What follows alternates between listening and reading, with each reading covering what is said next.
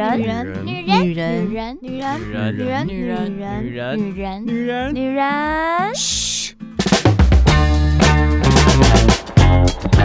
欢迎来到女人窝，大家好，我是伊娃，我是翁来，来跟大家自我介绍一下。今天是我们两个第一集的初登场。嗯，翁来跟伊娃到底要在节目里头，在女人窝这个节目里头跟大家分享什么呢？既然牵扯到自我介绍，我想翁来先来好了我。想说，女人窝应该是只有女人可以上这个节目或主持这个节目，对不对？那我翁来是生理男性，嗯可是我觉得我内在住着一个女孩儿，对我们两个人的相遇就是这么的神奇，所以相想而言之，伊娃就是生理女性，嗯但心理是男性。哇哦，你的娃，好想给你加一个特效。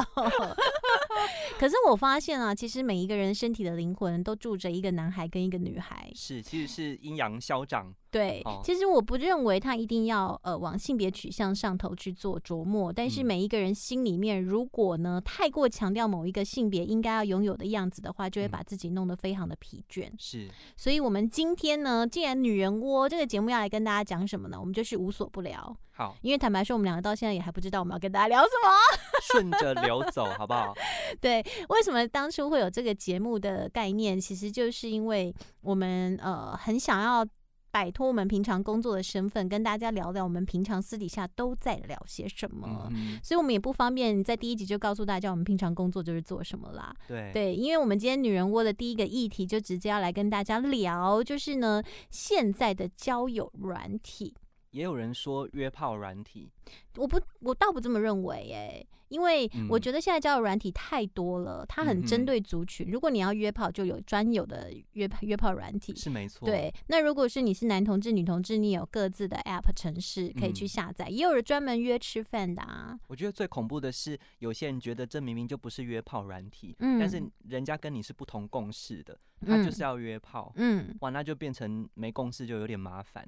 真的，这是交友软体的一个小问题吧？我觉得，但是我发现呢，这是嗯交友软体在这个时代盛行，但是过去我们在网络上面聊天室也会有这个问题啊。嗯，嗯这就跟人跟人，即便不透过交友软体认识，我们人与人之间相处，隔壁认识的同学跟同事，我们也会有共识不同的状况产生。就你看上他的胸肌，但是他看上你的心灵，呀 真麻烦。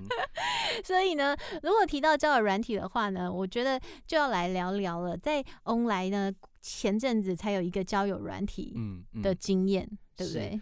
这个交友软体呢，上面的 logo 是一只呃蜜蜂嗯，哦，什么蜂的这个、这个软体，很红哎、它对，它。非常的红。嗯。然后呢，大家都会在上面 po 一些照片啊、文字啊，然后当然离你距离最近的，就会跟你的大头照是最接近的，你就可以嗯找到附近的人嘛。嗯那很多人就是紧急，就是欲火焚身的时候来一炮，哦，赶快嗯找附近的人就现约了。这么急，对，那有些在上面就会写说他要的是所谓的呃心灵稳稳挚友稳交，哦，稳定交往嗯嗯嗯哦嗯那这种呃稳定交往 LTR、嗯 long term relationship 这种嗯。好、这种称呼，那有些人就直接那个那个叫什么 hashtag 说他是嗯要这种稳交的。嗯嗯那稳交的人常常就会去找说其他有没有也是要稳交的。嗯那我那时候遇到的一个呢，是他的照片外形感觉起来是还蛮合我的胃口。嗯我的合胃口其实有点小自卑，嗯，就是我不是说我要添菜，嗯我希望就是我自己也不是菜，嗯，所以就跟我差不多同等级菜的嗯那样子看着顺眼就好了。嗯，但是这个人直接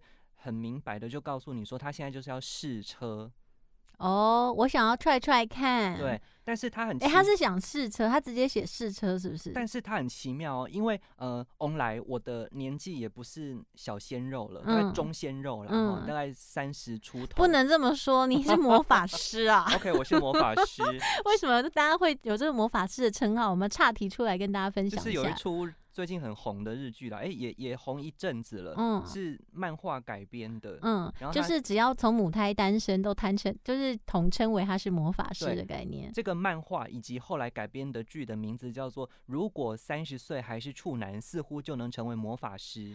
哇，对感觉有一点神奇，厉它是一个。BL，就是嗯那种同志恋爱的、嗯的漫画跟戏。嗯，好，那所以我现在还是魔法师。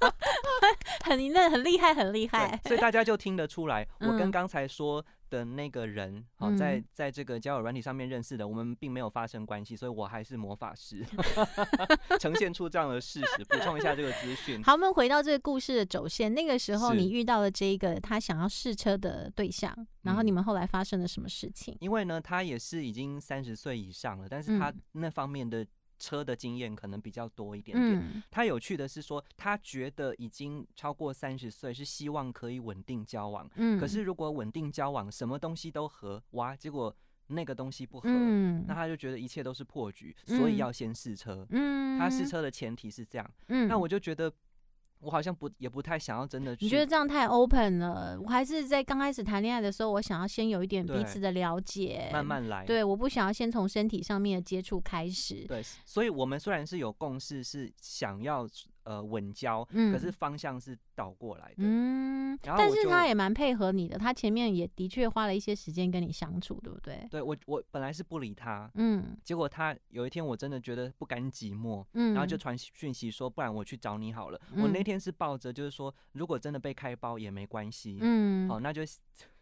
做一点清洁的打理的动作之后就嗯去约了。嗯，那他确实也蛮好的，就没有真的说，因为疫情的关系，我们也不可能真的就开房间或什么，而且我们嗯各自都跟家人住在一起，嗯所以他他是有提过说要去开房间，但是嗯后来没有，嗯，就只是去逛一些服装店啊等等的。嗯，嗯我觉得你必须要跟大家分享一下，这个老江湖呢，他在带你去逛服装店的时候，对你做了些什么事情。我跟你讲，所有的听众朋友，你要听好。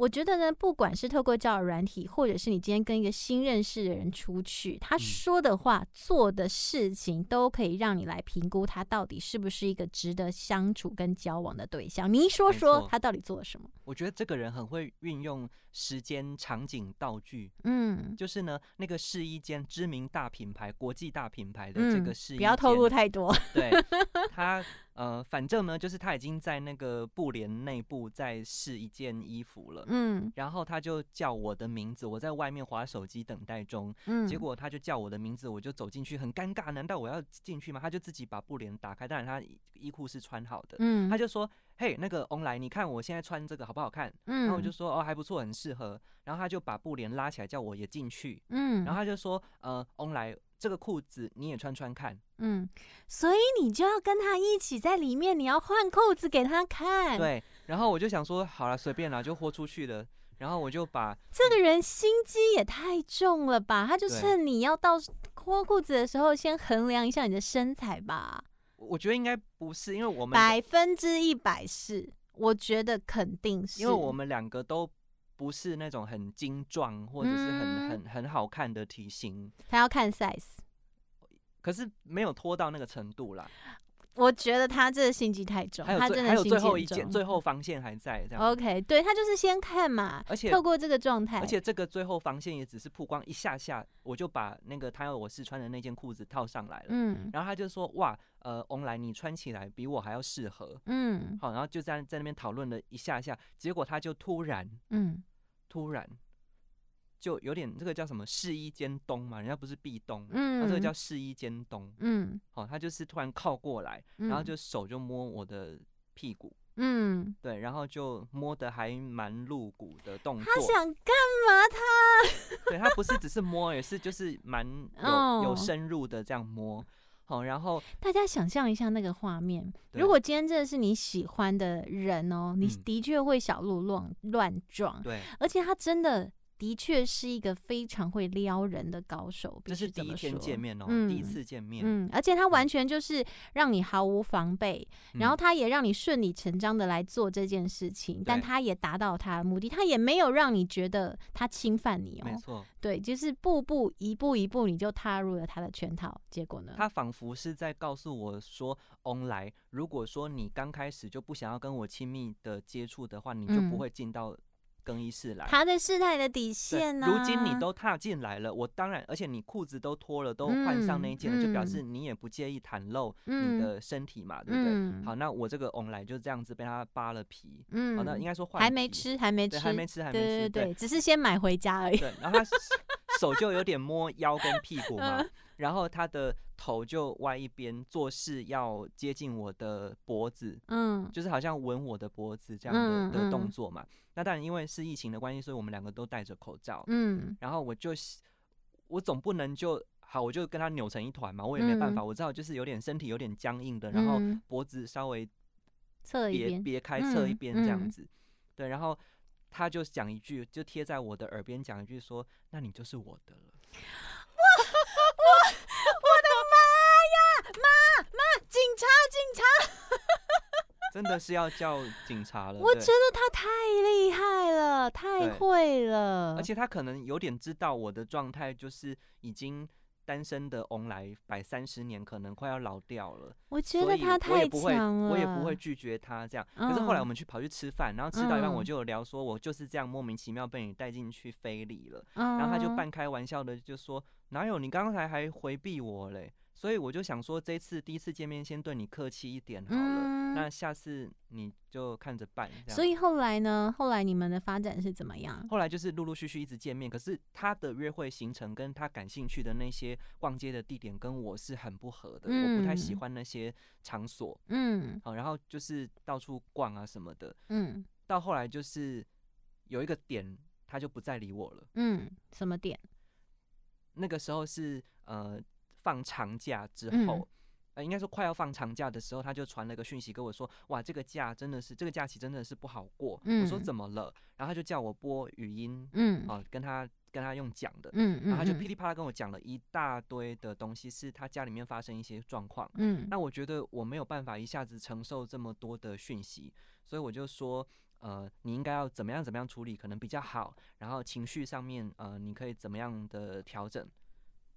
可能是讲的我太急了，或者是嗯。太急着表达说我没有办法接受这样子的呃倾诉或抱怨，就嗯。他就有点吓到吧，他就说哦，好好，那那知道了，就挂掉这个语音这个电话。嗯。然后后来我又陆陆续续传了文字讯息给他，他都没有再回了。嗯。对然后呃，因为有加了那个一般我们用的通讯软体嘛，嗯。那他他不回，所以我又跑去跑回那个那个交友软体上面再传讯息给他，他还是都已读不回，没有回，因为交友软体看不出有没有已读。但是他的个人的那个 line 是有已读哦，他的 line 是有前面有几个已读，后面就没读了。哦，然后我又试着拨了一通语音给他，嗯，他没有接，嗯，然后回传了一个问号，嗯，这就是最后他最后传过来的一个讯息。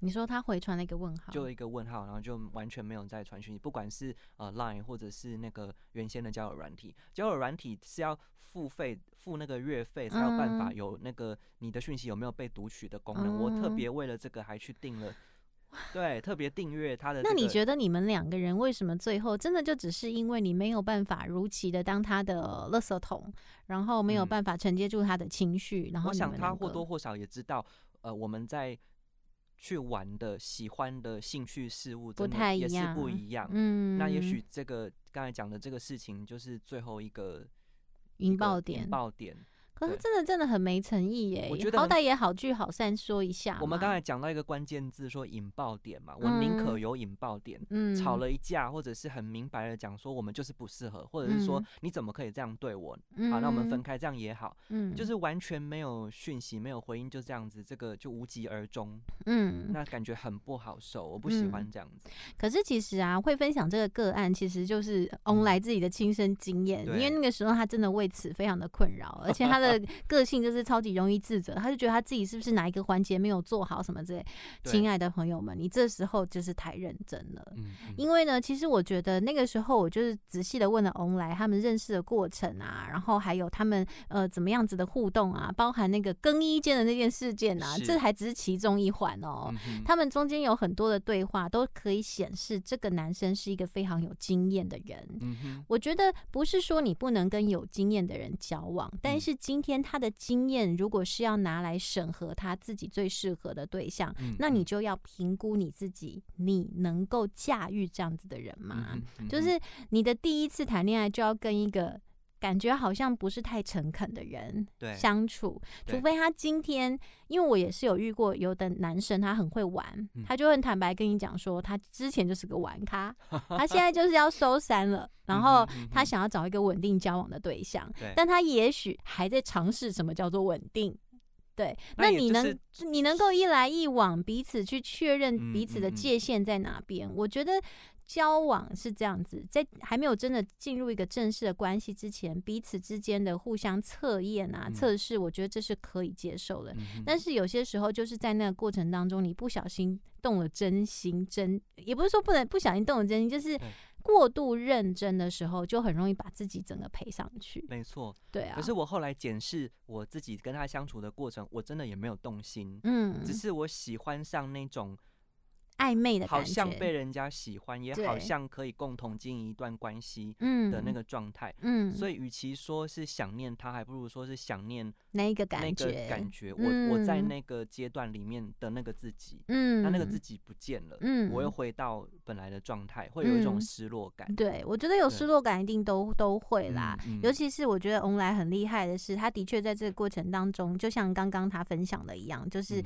在那个过程里头，你知道你自己是爱上了那一种互动的感觉，嗯，不见得是爱上这个人。对，但有时候我们常常会误以为我们是爱上这个人，嗯我们很爱这个人，然后离不开他，然后把自己弄得伤痕累累。对，所以其实我们今天要跟大家分享这个个案，其实就是因为我觉得我们在透过交友软体认识人的时候，不是说呃你要防备，嗯。但是它其实就跟你要透过很多那一些细节里头去看这个人到底适不适合你，对，对不对？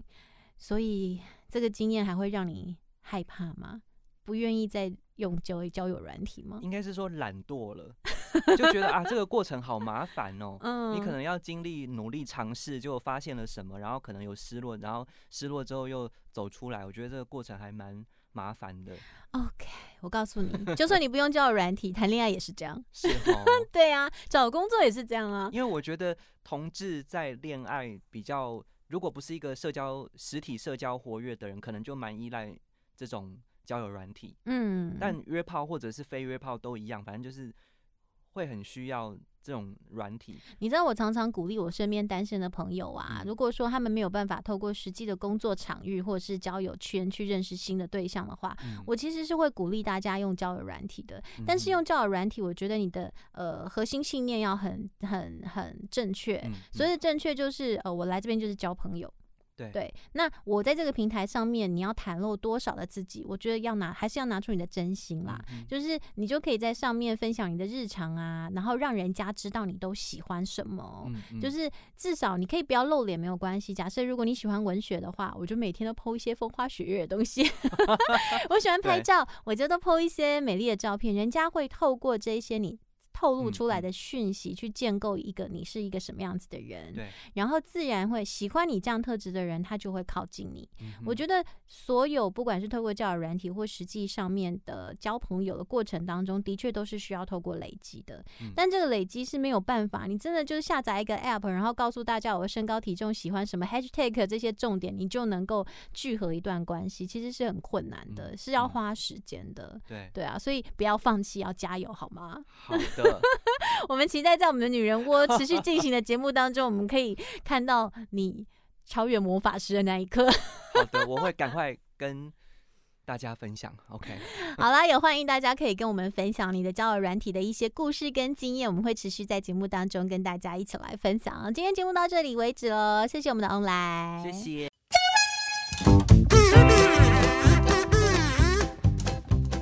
我是伊娃，我是翁来，喜欢我们的节目吗？欢迎到脸书、YouTube 各大 Podcast 平台搜寻女人窝。